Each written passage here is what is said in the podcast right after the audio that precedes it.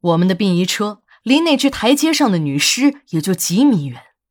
女尸身上什么都没有盖，面容看得非常清楚。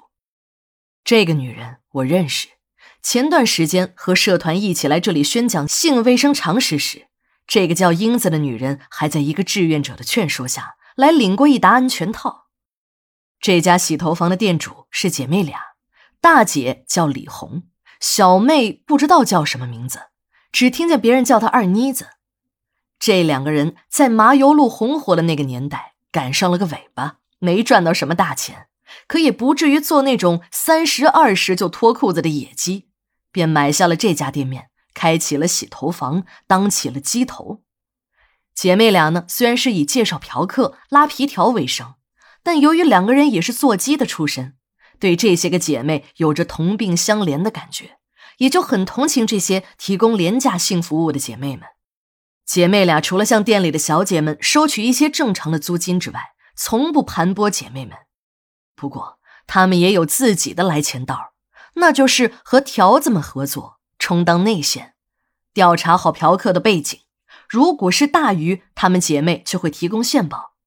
当然。线人没有白干的，这种收入成了店里的主要收入。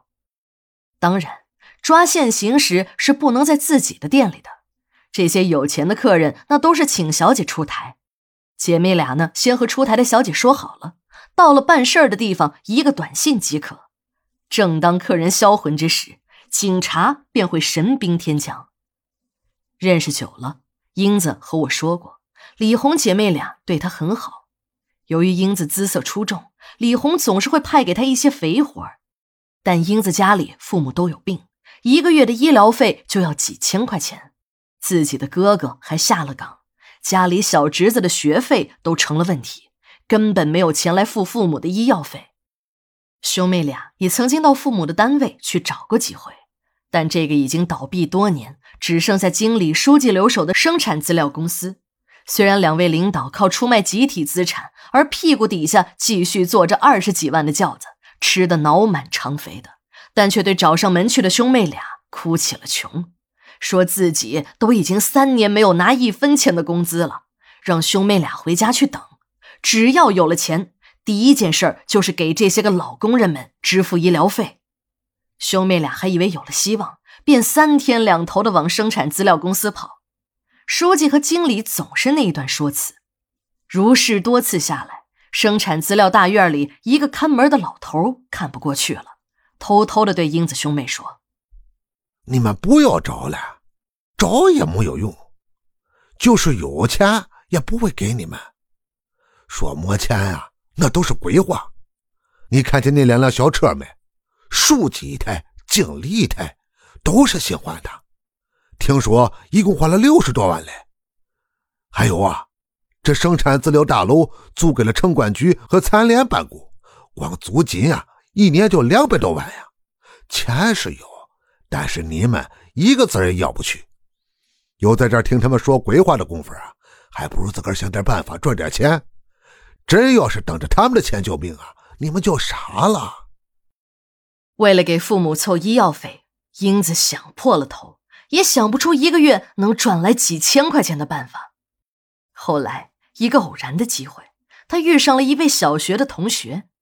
这个同学穿着时尚，浓妆艳抹，一身的名牌，珠光宝气，一副发了财的架势。急于求财的英子赶紧向同学请教发财之道。这个同学卖了一阵关子后，看英子是真心想搞钱，便对着英子一阵耳语。此后。英子也来到了麻油路，做起了皮肉生意。这人要是倒霉了，喝口凉水都塞牙，放个屁都能砸到脚后跟儿。别人做小姐，第一次被客人开包破处，那都是要狠赚一把的。而英子的第一次，不但被人吃了霸王餐，死神还和他玩起了亲密接触，他的生命进入了倒计时。英子在自己那个同学的介绍下。很快便有了第一单生意。这个人叫坤哥，是刚从南边回来的一个老板，当然是一个做生意亏了本的伪老板。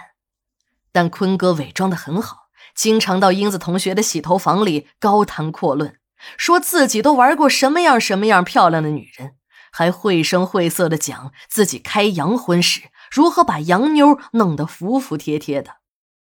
坤哥说自己还到过泰国玩过人妖除妓。